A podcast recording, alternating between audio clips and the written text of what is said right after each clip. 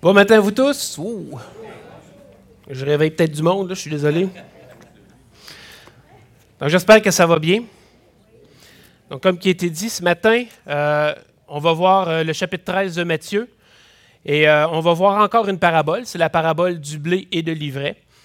Et je trouve, je trouve le message que j'apporte Après l'étude du passage, c'est tellement riche. Ce que je vais vous apporter ce matin, je trouve que c'est tellement peu à cause du temps. Mais dans la méditation de cette parabole, c'est absolument incroyable. Les versets 24 à 43, on parle du royaume, directement le royaume. Et la parabole du grain de moutarde et du levain qu'on va toucher à la fin du message, on parle de la puissance et des effets du royaume. Et dans la méditation de ces paraboles, c'est incroyable ce qu'on peut en ressortir. J'espère que ce matin, je vais réussir à vous aider à pouvoir après ça méditer le passage et avoir une meilleure vue d'ensemble de ces paraboles qu'on va voir ce matin.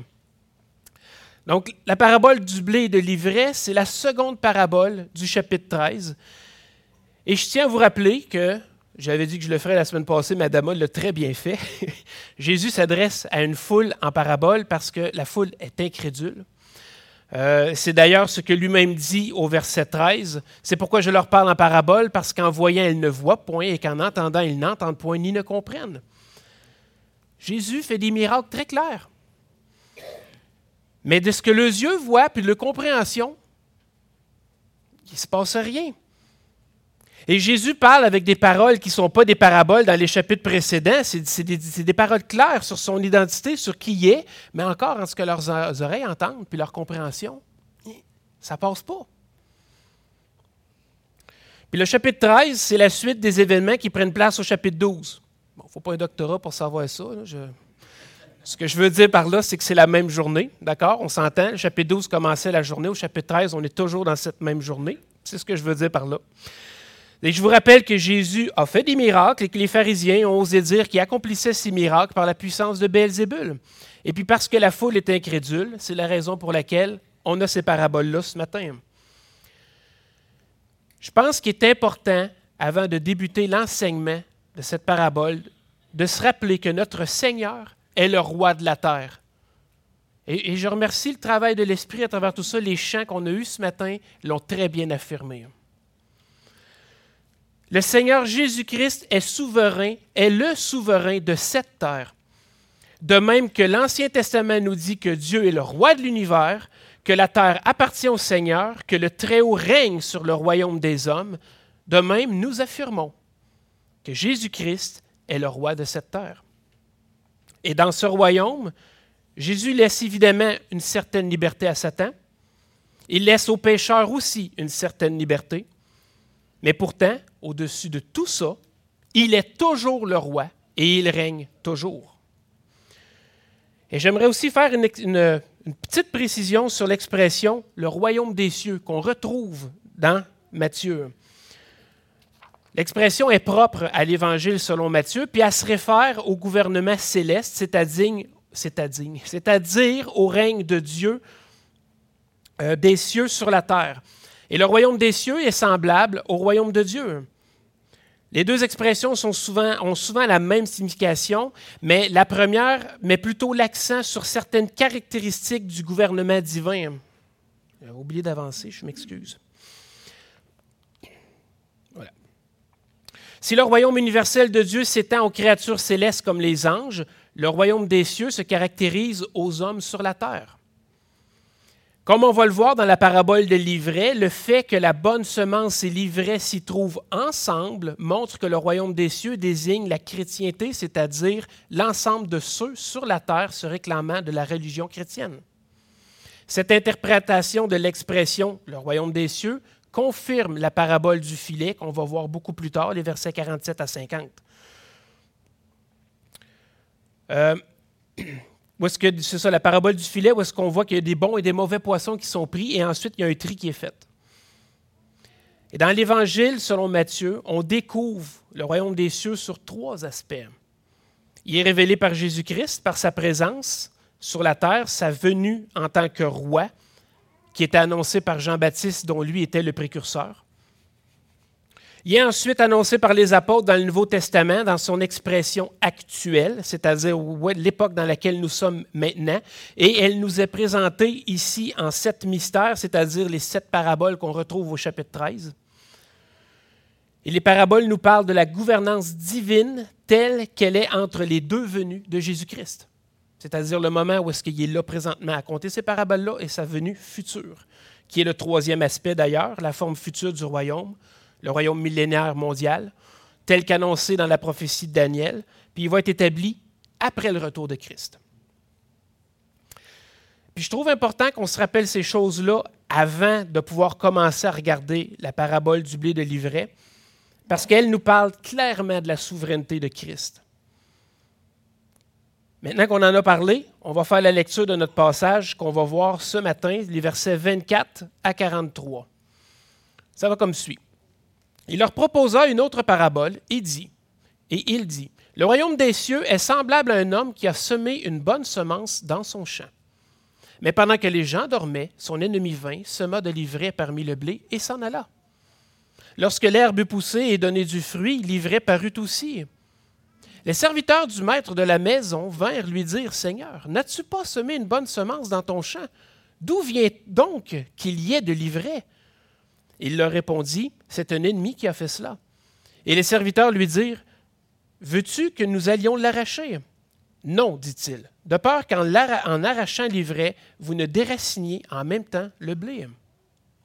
Laissez croître ensemble l'un et l'autre jusqu'à la moisson. Et à l'époque de la moisson, je dirai au moissonneur, arrachez d'abord l'ivraie et liez-la en gerbe pour la brûler, mais amassez le blé dans mon grenier. Je vais, je vais, euh, je les ai mis en gris plus tard, je m'excuse, parce que je vais les sauter pour le moment. On va revenir sur ces versets-là plus tard. J'aurais dû ajuster mon PowerPoint. Jésus dit à la foule, verset 34, continuons, Jésus dit à la foule toutes ces choses en parabole, et il n'en parlait point sans parabole, afin que s'accomplisse afin que s'accomplisse ce qui avait été annoncé par le prophète. J'ouvrirai ma bouche en parabole, je publierai des choses cachées depuis la création du monde. Verset 36. On voit l'explication. Alors il renvoya la foule et entra dans la maison. Ses disciples s'approchèrent de lui et dirent Explique-nous la parabole de l'ivraie du champ. Il répondit Celui qui sème la bonne semence, c'est le Fils de l'homme. Le champ, c'est le monde. La bonne semence, ce sont les fils du royaume. L'ivraie, ce sont les fils du malin. L'ennemi qui l'a semé, c'est le diable. La moisson, c'est la fin du monde. Les moissonneurs, ce sont les anges. Or, comme on arrache l'ivraie et qu'on la jette au feu, il en sera de même à la fin du monde. Le Fils de l'homme enverra ses anges qui arracheront dans son royaume tous les scandales et ceux qui commettent l'iniquité, et ils les jetteront dans la fournaise ardente où il y aura des pleurs et des grincements de dents. Alors les justes resplendiront comme le soleil dans le royaume de leur Père, que celui qui a des oreilles pour entendre, entende. Dieu bénisse sa parole. La parabole du blé et de l'ivraie s'apparente de quelque façon à la parabole précédente. Mais là où ce que les termes sont semblables, la signification n'est pas du tout la même. L'image des terrains qu'on a vus précédemment nous présente quatre types de terrains. Trois sont mauvais et le quatrième est bon. Le terrain le long du chemin, le terrain euh, pierreux, le terrain avec les épines et la bonne terre. On voit que bien que la semence tombe dans une bonne terre, le fruit n'est pas égal partout. Hein. Un grain donne 100, un autre 60, un autre 30. Il n'en reste pas moins que la semence porte du fruit lorsqu'elle tombe dans une bonne terre. La parabole nous parle de comment, cette parabole-là nous parle de comment les gens reçoivent la parole de Dieu. Et la parabole de l'ivraie, elle, elle ne nous parle pas de la réaction des gens devant le message de l'Évangile, mais plutôt de la composition actuelle du royaume des cieux et de la gestion qui va en être faite au moment de la moisson. Euh, en passant, ça c'est l'ivraie, ça c'est le blé. Si on prend le temps de regarder de près cette parabole, pas l'image que je vous ai montrée, mais bon, on peut en sortir beaucoup de choses. Et là, on va commencer à regarder verset par verset. Jésus nous dit au verset 24 que le royaume des cieux est semblable à un homme qui a semé une bonne semence dans son champ. Et j'arrête là. Comme il a été dit précédemment, le royaume des cieux appartient à l'Éternel. Et il sème dans son champ. Le champ, il est à lui. C'est sa possession, il n'en partage pas la propriété, il n'est pas copropriétaire, le champ, il est juste à lui. On apprend aussi, quand on regarde ce verset-là, que le propriétaire, il a semé dans son champ. Ouais, OK, tu veux en venir où? On comprend qu'il a le désir d'en tirer du fruit. On ne sème pas pour semer dans la vie. Il sème dans le but de récolter. Il désire utiliser son champ pour son gain. La semence qu'il utilise, elle est bonne. Pas une semence ordinaire, ni passée date, ni inadéquate. Une bonne semence qui va assurément porter du fruit. Toute personne qui reçoit Jésus-Christ et qui a comme son sauveur et qui a l'Esprit sur lui, qui habite en lui, produit du fruit. Un 30, un 60, un 100. Tout enfant de Dieu porte du fruit. Et c'est un signe où on les distingue. Si vous pensez que votre vie chrétienne est sans résultat, détrompez-vous, vous portez du fruit. Si vous désirez en porter plus, n'en tient qu'à vous de le demander à votre Père céleste. Donc le royaume des cieux est semblable à un homme qui a semé une bonne semence dans son champ, mais pendant que les gens dormaient, son ennemi vint. Évidemment, ce n'est pas directement, ce n'est pas en face à face, il ne va pas cogner à la, dire, à la porte dire Hé, hé, je m'en viens faire quelque chose de pas cool. Comme je l'ai mentionné, par exemple, Dieu est souverain et connaît toutes choses. Et puis c'est de sa connaissance que l'ennemi vient pendant la nuit. Parce qu'on le voit au verset 28 quand il lui dit C'est un ennemi qui a fait cela. Il sait. C'est un ennemi qui a fait ça. D'où ce que vient livrer, c'est un ennemi qui a fait ça. On ne pose pas de questions, je suis au courant. Mais il n'y a que Dieu qui connaît toutes choses, puis, pour qui rien n'est caché. Mais ce n'est pas le cas du reste de la création. Et c'est la raison pour laquelle les serviteurs sont comme surpris de la présence d'ivraie dans le champ, puis qu'ils se disent Wow, comment ça Et qui viennent interroger leur propriétaire. Mais pendant que les gens dormaient, son ennemi vint, sema de l'ivraie parmi le blé et s'en alla.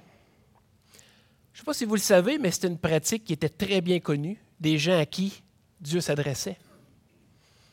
Il s'agissait d'une très bonne façon pour ruiner une personne.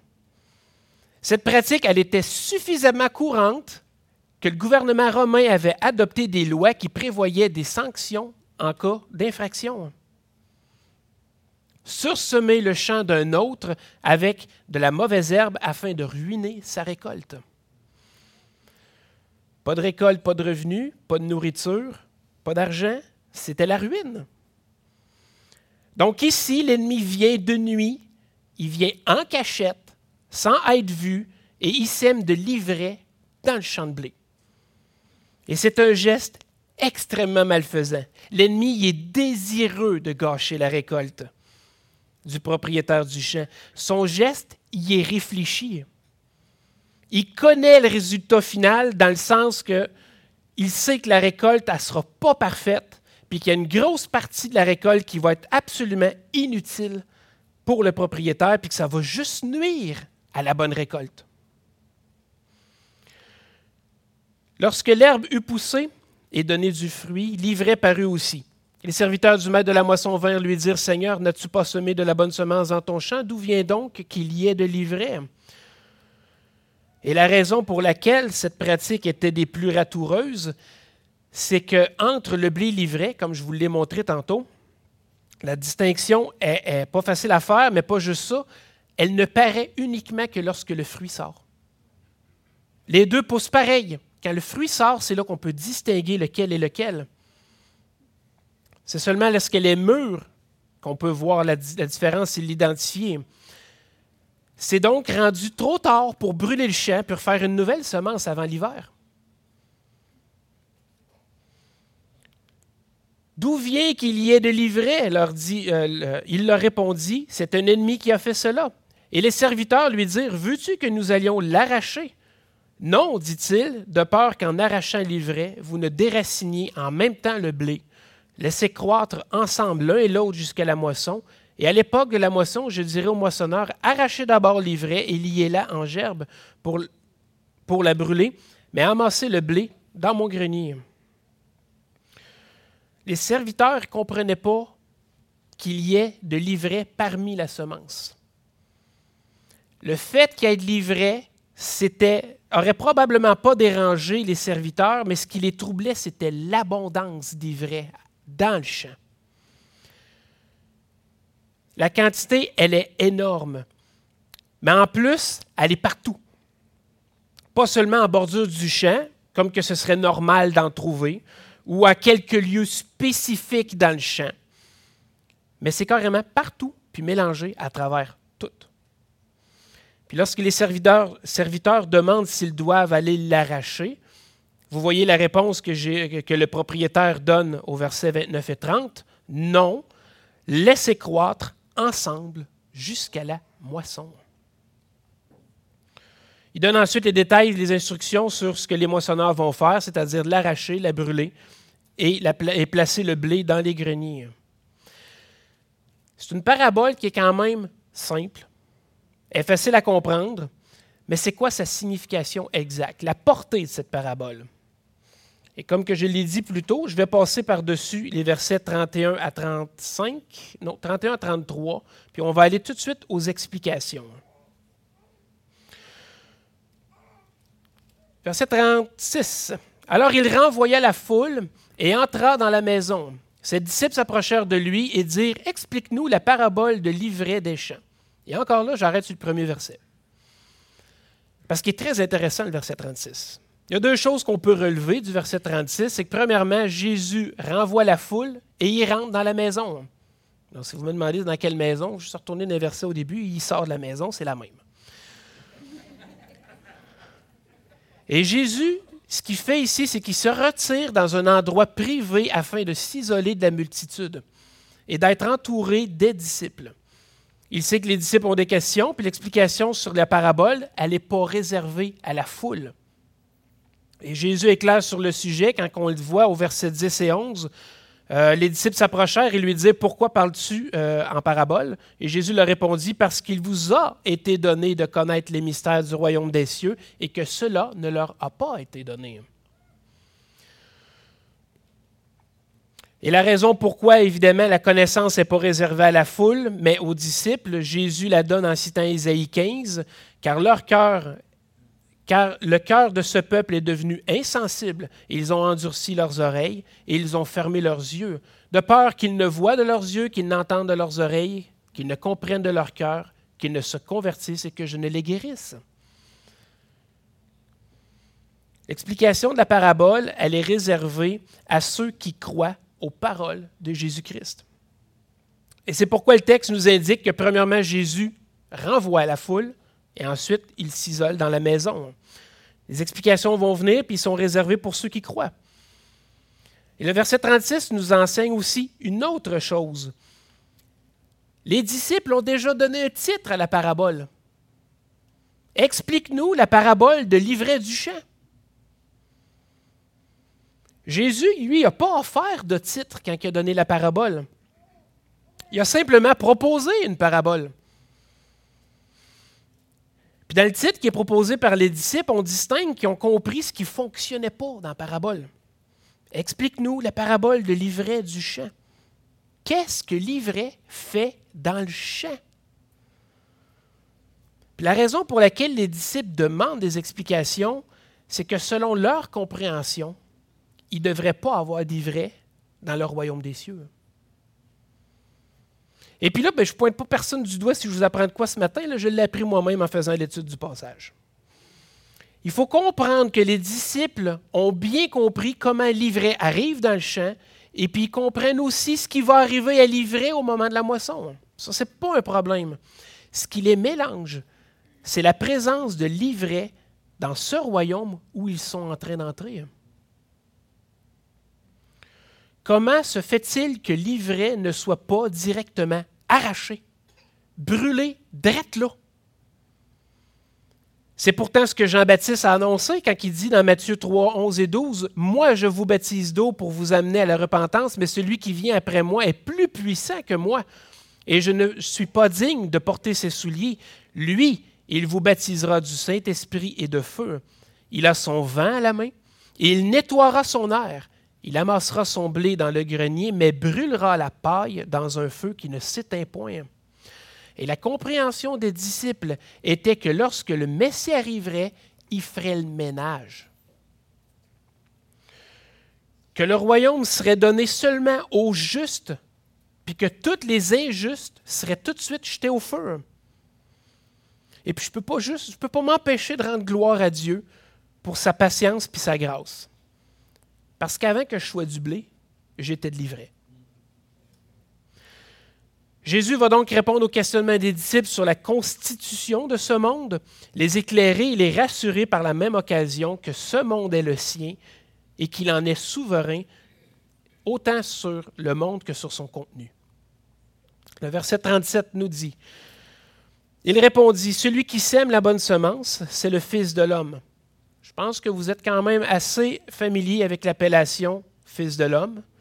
C'est l'appellation par laquelle Jésus se réfère à lui-même. Et l'identité du Fils de l'homme nous provient du livre de Daniel au, chapitre 7, les versets 13-14, qui dit Je regardais pendant mes visions nocturnes, et voici, sur les nuées des cieux arriva quelqu'un de semblable à un Fils de l'homme.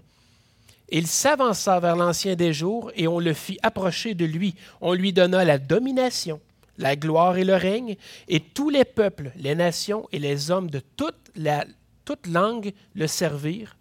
Sa domination est une domination éternelle qui ne passera point et son règne ne sera jamais détruit. Cette vision de Daniel décrit l'incarnation de Dieu en homme, c'est-à-dire pointe directement à Jésus-Christ. Donc celui qui sème la bonne semence, c'est Jésus. C'est lui qui sème, il est propriétaire du champ. Verset 38, le champ, c'est le monde. Et la bonne semence, ce sont les fils du royaume. Excusez. Le champ, c'est le monde. La bonne semence, c'est les fils du royaume. L'ivraie, ce sont les fils du malin.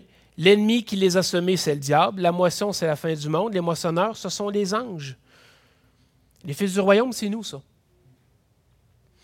Les enfants du royaume, c'est nous, et nous sommes la bonne semence que Jésus a placée dans le champ. Il n'y a pas d'hasard. Quand Jésus dit que le champ, c'est le monde, ben le champ, c'est le monde. Pourquoi je vous dis ça? C'est parce qu'il y a certaines personnes qui interprètent puis qui pensent que cette parabole-là a besoin d'interprétation. Jésus, il est clair, il donne l'explication de sa parabole. il y en a qui disent que le champ, c'est l'Église. Le champ, ce n'est pas l'Église, c'est le monde. Jésus connaissait le terme Église. Il avait voulu dire le champ, c'est l'Église, il aurait dit le champ, c'est l'Église. Mais le champ, c'est le monde. Et les moissonneurs, ce sont les anges. Moi, ça, je vais revenir plus tard. Je, suis en train de skipper. Dans le champ, on retrouve les fils du royaume et on retrouve les fils du malin. Le blé est livré. Les fils du malin, ce sont ceux qui ne croient pas en Jésus, ceux qui rejettent sa souveraineté, son droit de propriété sur le monde. C'est son monde, sa création, son champ. Il a tout créé, c'est lui qui a placé Adam et Ève dans le jardin, puis Satan, lui, est juste venu brouiller tout ça pour que Dieu ne reçoive pas ce qui lui revient de droit, c'est-à-dire toute la gloire. Satan voulait la gloire pour lui-même, puis c'est ce qu'il a mis dans la tête de l'homme. Va chercher ta gloire. Vous remarquerez que pour Jésus, il y a seulement deux types de personnes. Il y a les fils du royaume, puis il y a les fils du malin. Si tu n'es pas du royaume, tu es du malin. Il n'y a pas d'entre-deux, il n'y a pas d'ambiguïté, il n'y a pas de zone grise, puis il n'y a pas de cas d'exception. Je vais dealer avec, mais que je le voie bonne chance. Notez bien que le verset 30, je ne l'ai pas remis à l'affichage, je m'excuse, mais disait bien Laissez croître ensemble l'un et l'autre jusqu'à la moisson. Et la moisson, comme on l'a vu, c'est la fin des temps qui va être marquée par le retour de Christ. Cette parabole nous enseigne plusieurs choses. Un monde sans inconvertis, ça n'existe pas, puis ça n'existera jamais. Parce qu'il y en a certains qui croient que Christ va revenir lorsque la terre va être complètement convertie, puis que la paix va être sur la terre. Puis cette pensée-là va complètement à l'encontre de, cette parabole, puisque le blé et l'ivraie vont croître ensemble jusqu'à la moisson. Cette pensée va aussi à l'encontre de la parabole, comme que j'ai mentionné plus tôt, la parabole du filet, les versets 47-50, où est-ce que plusieurs poissons sont pris puis ils sont triés. Ça, on va voir ça dans un autre temps. Donc, l'ennemi qui a semé l'ivraie, c'est Satan, et les moissonneurs, ce sont les anges. Or, comme on arrache l'ivraie et qu'on la jette au feu, il en sera de même à la fin du monde. Le Fils de l'homme enverra ses anges qui arracheront de son royaume tous les scandales et ceux qui commettent l'iniquité. Et ils les jetteront dans une fournaise ardente où il y aura des pleurs et des grincements dedans. Alors les justes resplendiront comme le soleil dans le royaume de leur Père. Je pense que c'est la première mention qu'on a de ce qui va arriver à ceux qui vont être en enfer. Les pleurs et les grincements de dents. La pensée populaire qui veut que l'enfer va être un gros party parce que tous les bons chanteurs rock sont déjà là. C'est une pensée qui est tellement puérile, qui est tellement ignorante, qui est tellement insouciante. La pandémie nous a appris une chose. C'est bien plus rassurant de dire que quelque chose n'existe pas ou que c'est un complot pour nous forcer à l'obéissance que de croire à l'imminence d'un mal, d'un danger. Le royaume des cieux arrive bientôt au temps de la moisson. Le blé va aller dans les greniers. C'est l'imminence d'un danger. Si vous êtes de l'ivraie, vous n'irez pas dans le royaume. Vous irez avec le reste de l'ivraie, au feu, avec les pleurs et les grincements de dents. J'ai jamais fait des grincements de dents ou pleurer ou avoir mal en enfer, mais ça ne doit pas être très, très intéressant. L'idée est, en tout cas, l'image est bonne. Jésus mentionne aussi que les moissonneurs, c'est les anges. Ah, c'est là que j'ai sauté tantôt. c'est pas à nous, les humains. C'est pas nous, les humains. On ne connaît pas les cœurs ni la vraie nature des gens. C'est pas à nous d'arracher et de détruire l'ivraie. C'est aux anges de le faire parce qu'eux autres, ils sont directement sous la direction de Dieu qui connaît les cœurs et la vraie nature des gens. Le bien et le mal vont toujours se trouver ensemble dans le monde et dans l'Église, jusqu'à la fin des temps. J'aime beaucoup ce que John Charles Ryle a écrit sur cette parabole et je vous en fais la lecture. C'est une traduction que j'ai faite euh, à partir de Deep L. Et ça va comme suit. L'Église visible nous est présentée comme un corps mixte. C'est un, un, vaste champ dans lequel le blé et l'ivraie poussent côte à côte. Nous devons nous attendre à trouver des croyants et des incroyants, des convertis et des inconvertis, tous mélangés dans chaque assemblée de baptisés. La prédication la plus pure de l'Évangile n'empêchera pas cela. À toutes les époques de l'Église, le même état des choses a existé. C'était l'expérience des premiers pères de l'Église, c'était l'expérience des réformateurs, c'est l'expérience des meilleurs ministres à l'heure actuelle. Il n'y a jamais eu d'église visible ou d'assemblée religieuse dont les membres étaient tous du blé. Le diable, ce grand ennemi des âmes, a toujours pris soin de semer de l'ivraie. La discipline la plus stricte et la plus prudente ne l'empêchera pas. On aura beau purifier une Église, on ne parviendra jamais à obtenir une communion parfaitement pure. L'ivraie se trouve toujours parmi le blé. Des hypocrites et des trompeurs s'y glisseront. Et pire que tout, si nous sommes extrêmes dans nos efforts pour obtenir la pureté, nous ferons plus de mal que de bien nous risquons d'encourager plus d'un Judas Iscariote et de briser plus d'un roseau cassé. Dans notre zèle à ramasser l'ivraie, nous risquons de déraciner le blé avec elle. Pourvu qu'il puisse Excusez. Avec elle, c'est ça. Un tel zèle n'est pas conforme à la connaissance et a souvent fait beaucoup de mal. Ceux qui ne se soucient, ceux qui ne se soucient pas de ce qu'il advient du blé pourvu qu'il puisse déraciner l'ivraie ne montrent guère l'esprit de Christ. Et après tout, il y a une profonde vérité dans l'expression charitable d'Augustin. Ceux qui sont de l'ivraie aujourd'hui peuvent être du blé demain. Sommes-nous enclins à espérer la conversion du monde entier par le travail des missionnaires et des ministres? Plaçons cette parabole devant nous et méfions-nous d'une telle idée. Dans l'ordre actuel des choses, nous ne verrons jamais tous les habitants de la terre comme le blé de Dieu. L'ivraie et le blé pousseront ensemble jusqu'à la moisson. Le royaume de ce monde Les royaumes de ce monde ne deviendront jamais le royaume de Christ et le millénaire ne commencera pas avant le retour du roi lui-même. N'avons-nous jamais été mis à l'épreuve par l'argument moqueur des infidèles selon lequel le christianisme ne peut pas être la vraie religion alors qu'il y a tant de faux chrétiens? Rappelons-nous cette parabole et restons impassibles. Disons à l'infidèle que l'état des choses dont il se moque ne nous surprend pas du tout. Notre Maître nous y a préparé il y a 1800 ans. Il a prévu et, il a prévu et prédit que son Église serait un champ contenant non seulement du blé, mais aussi de l'ivraie. Bon, là, j'ai dit 1800 ans, il était de 1800 à 1900. J'aurais pu adapter le texte, dire 2000 ans, mais. Donc, le royaume des cieux nous est présenté comme un champ mixte jusqu'à la moisson. Mais ce n'est pas parce que le champ est mixte que le blé n'a pas de valeur. Si on retourne un peu en arrière puis qu'on va voir les versets qu'on a sautés, c'est-à-dire les versets 31-35, oui, j'ai le temps. La parabole du grain euh, de Sénévé et la parabole du levain, euh, du levain. Donc,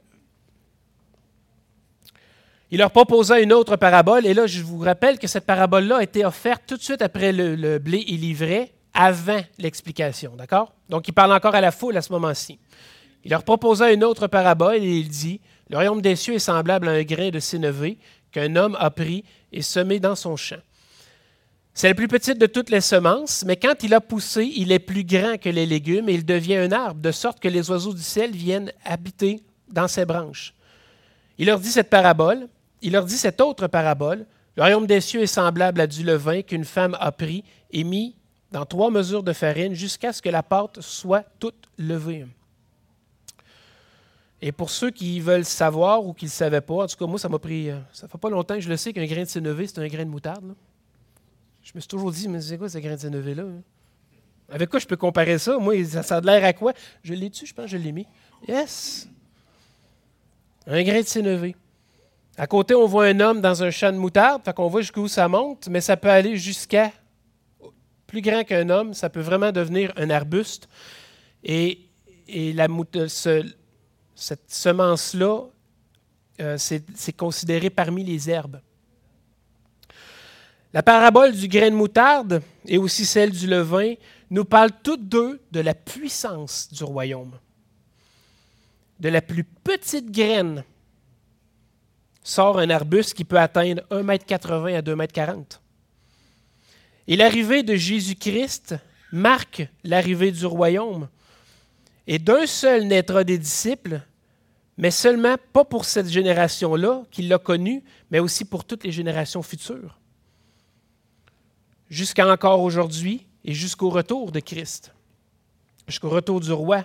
Mais encore même après son retour, il va encore avoir des gens qui vont pouvoir être sauvés jusqu'à ce que la terre ne soit plus. Le levain montre l'effet de la puissance du royaume. Du levain dans la pâte fait lever toute la pâte.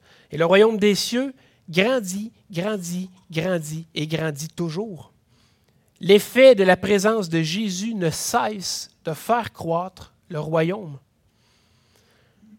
Le royaume des cieux est établi par Jésus-Christ. Il est composé de blé, d'ivraie. Il a débuté petit et grandi comme un grain de sénévé qui devient un arbuste. Puis son effet est constant et continue comme le levain dans la pâte. Puis au temps de la moisson, le blé va engranger et l'ivraie va être brûlé. Et je crois que l'application de cette parabole se résume par la dernière phrase que Jésus a donnée. Que celui qui a des oreilles pour entendre, entende. Il n'est pas trop tard Le temps de la moisson n'est pas encore arrivé, mais il est proche. Si tu ne connais pas Jésus-Christ comme ton seul sauveur, il est encore temps de lui remettre ta vie. Prions. Merci Seigneur Dieu, merci Père céleste pour ces enseignements, pour ta parole qui nous instruit chaque jour. Merci pour ces paraboles si riches qui, qui d'apparence sont simples, mais qui révèlent énormément de choses lorsqu'on les regarde et que nous sommes attentifs à ce qui est dit et aux images qui nous sont données. Merci pour ta sagesse que tu nous donnes. Merci pour Jésus-Christ. Merci parce que tu es venu parmi nous tu as pris la forme de ta création et tu es venu enseigner le chemin vers toi, vers le trône, vers le royaume. On te rend grâce pour toutes choses. C'est au Saint-Nom de Jésus-Christ qu'on te remercie. Amen.